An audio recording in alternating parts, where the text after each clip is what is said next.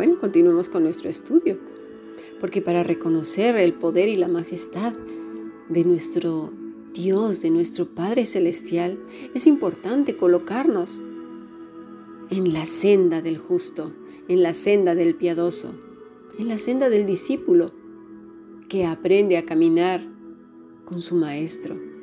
Tenemos un modelo a seguir. Pero si solamente nos quedamos con el conocimiento, como lo vimos en el podcast anterior, mm, nos quedaremos muy cortos y en un serio peligro. ¿Verdad?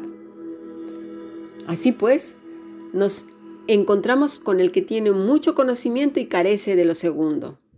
Esta persona entonces es soberbia, altiva y orgulloso. No ve a Dios como el rey soberano, sino como parte de un texto que cree que domina. Esto pasó en Génesis 11, del 1 al 7. Dice, toda la tierra hablaba la misma lengua y las mismas palabras. Y aconteció que según iban hacia el oriente, hallaron una llanura en la tierra de Sinar y se establecieron allí. Y se dijeron unos a otros, fabriquemos ladrillos y cosámoslo bien. Y usaron ladrillo en lugar de piedra y asfalto en lugar de mezcla y dijeron, vamos, edifiquemos una ciudad y una torre cuya cúspide llegue hasta los cielos y hagamos un nombre famoso, para que no seamos dispersados sobre la faz de toda la tierra. Y el Señor descendió para ver aquella ciudad y la torre que habían edificado los hijos de los hombres, y el Señor dijo, He aquí, son un solo pueblo y todos ellos tienen la misma lengua. Y esto es lo que han comenzado a hacer y ahora nada de lo que se propongan hacer les será imposible. Vamos, bajemos allí confundamos su lengua para que nadie entienda el lenguaje del otro. No vamos a, a profundizar mucho sobre de esto, pero lo que sí vamos a ver es el corazón arrogante y orgulloso de estas personas. La torre de Babel en realidad no fue construida para honrar la gloria de Dios. No era ese el propósito. Era un monumento que representaba el orgullo humano. Sus motivos están claramente expresados en las palabras, vamos, edifiquémonos una ciudad y una torre. Estas palabras ponen en evidencia unos corazones petulantes y engreídos, que ponen su confianza en las cosas de este mundo sin confiar en Dios, incluyendo sus conocimientos. Imagínense un grupo de personas unidas en arrogancia, con todo el pecado del orgullo, de la soberbia, que es el pecado de Satanás. Buah, una cosa tremenda, una bomba peor que atómica. No fue entonces un deseo de edificar algo de manera artística. Eso más bien estaba empapado del pecado de Satanás, una arrogancia y orgullo delante del Todopoderoso. Pero nadie de este mundo está exento de todo esto, pues tal y como ya lo hemos visto antes, con esas dos puertas, ¿no? Muchos entonces simplemente tienen ese conocimiento y eso de una manera o de otra hace que sus corazones se hinchen del mismo orgullo que estos. El motivo del orgullo se puede ver incluso más claramente en la arrogante declaración, hagamos un hombre famoso. En la oración del Señor, la primera petición que Jesús nos instruyó que hiciéramos era que el nombre de Dios fuera santificado. Hay veces que podemos criticar incluso con la construcción de la torre de Babel. Pero ¿cuántas torres tenemos nosotros en nuestro corazón?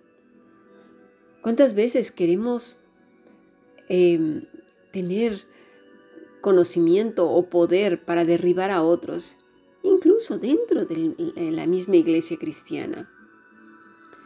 Queremos engordarnos porque, eh, de, conocimiento porque queremos derribar los argumentos de los demás.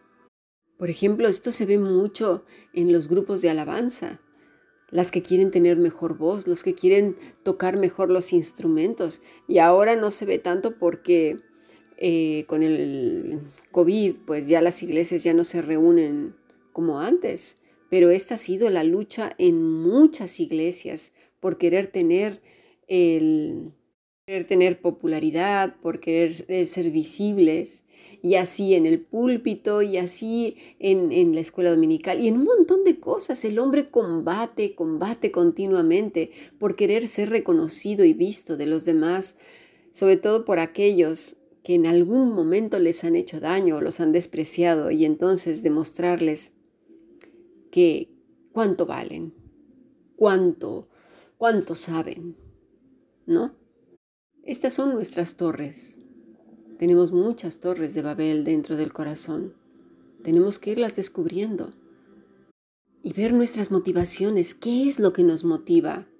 Que si no, esta, lo que dijo, lo que nos enseñó el Señor Jesucristo acerca de venga a nosotros tu reino, hágase tu voluntad, así en la tierra como en el cielo, simplemente se vuelven declaraciones, afirmaciones que no llevan una, eh, una realidad en nuestra vida. ¿Sí? Eso es lo, lo terrible de muchos creyentes. Porque entonces el reino no está presente en el corazón, ni su voluntad se hace patente en nuestra vida, ni su nombre es santificado. ¿Por qué? Porque ahí están nuestras torres de Babel. En Sinar, los hombres buscaban santificar y exaltar sus propios nombres. Esto era la vuelta del Edén donde se repitió la tentación, el de ser como dioses. La construcción de esta torre hacia el cielo era un intento de la apoteosis de la humanidad, la autodivinización de los hijos de los hombres. Esto muestra cómo piensa realmente la nueva era, refleja lo que Pablo declara que es el pecado universal de la humanidad, la negación a honrar a Dios como Dios y darle gracias. El acto de construir la Torre de Babel fue un acto de apostasía. Estaba bajo el disfraz de la religión como suele estar hoy en día y siempre. La apostasía, pero la religión es la idolatría pagana que siempre busca adorar a la criatura antes que al Creador, incluyéndonos nosotros mismos. Implica la sustitución de un Dios falso por el Dios verdadero. Y todo reino y todo poderoso es como nada delante de Dios. Si realmente estuviéramos en esa formación, es decir, en la práctica de lo aprendido, nada ni nadie nos movería. Nos ubicaríamos en nuestro correcto lugar. ¿Sí? Porque el que estudia, por ejemplo, para mecánico, médico, informático, etcétera, sabe muy bien lo que hace y va seguro haciendo su trabajo. Y así sería el cristiano que está siendo formado de continuo, de continuo. Y eso es lo que dice Josué 1.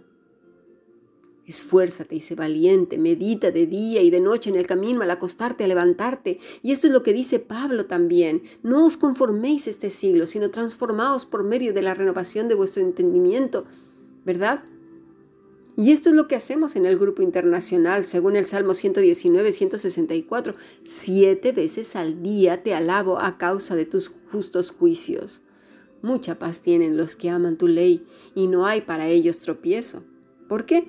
Siete bloques al día son los que se estudian eh, de lunes a sábado, incluyendo los podcasts y la oración. Poco a poco hemos visto vidas transformadas y eso es maravilloso y oramos porque sean más y más vidas transformadas para la gloria y la honra del Señor, en el pleno entrenamiento como discípulos del Maestro. Dice Juan 14, 21, el que tiene mis mandamientos los guarda. Ese es el que me ama. El que me ama será amado por mi Padre y yo le amaré y me manifestará a él. No es información, porque para guardar se usa la palabra tereo, que quiere decir custodiar, retener para fines personales, es decir, para ejercitar, no para almacenar como un conocimiento y ya está. ¿Lo entendemos? Implica fortaleza o líneas completas militares, que a su vez lleva al ejercitamiento de lo que se ha aprendido. Eso es lo que está diciendo nuestro Señor Jesucristo. Dios nos libre de caer en la grosura y saber simplemente por saber. Necesitamos interiorizar que el Señor es el Rey todopoderoso en la cotidianidad de nuestra vida, al levantarnos y al acostarnos. Dios nos libre de acumular solamente por acumular conocimiento para derrocar contrincantes. Sigamos aprendiendo bendiciones.